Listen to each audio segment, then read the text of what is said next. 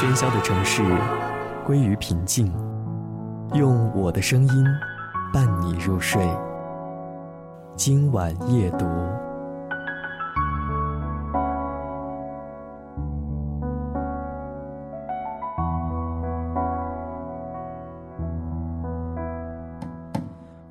欢迎收听今晚夜读。今晚和大家来说说自助餐。现在的生活当中，我们经常能够接触到自助餐，去品尝各式各样的自助餐点。其实，自助餐的用餐方式符合现代人对自由向往的这种生活理念。当然，也有人认为吃自助餐是一种很高大上的体验。但是，你知道自助餐是谁发明的吗？其实，自助餐在起源的时候和现在很多人吃自助餐的心理状态是一样的，并不是那么的高大上。当你不再习惯睡前翻开一本书。去看里面的文字，那就闭上眼睛，张开耳朵，我说，你听。今晚夜读，用我的声音陪你入睡。欢迎关注番茄园微信公众平台 t o m a t o 三零零零。有人笑称说，吃自助餐的最高境界是扶着墙进，扶着墙出，也就是饿着肚子到餐厅，在规定的时间内把自助餐的人头费吃到够本，再捧腹回家。自助餐起源于西餐的就餐方式，距现在呢有一千多年的历史。它的诞生具有典型的北欧风情，与海盗的生活，也就是维京人的生活密不可分。维京人被称为北欧海盗，生活在一千多年前的北欧，也就是现在的挪威、丹麦和瑞典。他们以卓越的航海技术，先后到达欧洲各地，过着买卖商品或是掠夺的生活。他们不但在北海、波罗的海劫掠横行，更一度骚扰英国，殖民美洲，远航的足迹遍及整个欧洲。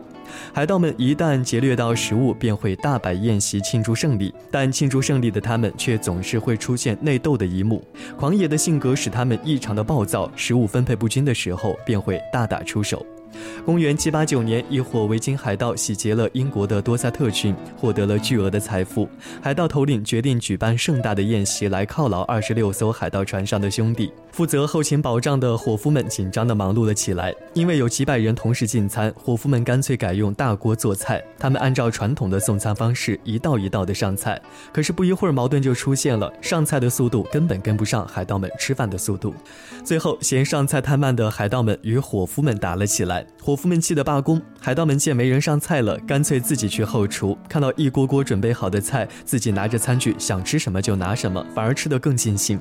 海盗头领是一个聪明的人，他立刻想到，不如以后每一次聚餐的时候都多做一些，同时减少一些用餐的礼节和规矩，让大家随意取食，并将这种聚餐方式命名为便餐，意思是可以随便的吃。就这样，自助餐的雏形诞生了。后来，热衷于沙龙聚会的法国波旁王室推广了这种便餐形式，将原本草莽的聚餐方式转变为上流社会的时尚。二战的时候，自助餐形式被广泛的引入到美军后方驻地的军用食堂，并在社会上流传开来，渐渐的起名为自助餐。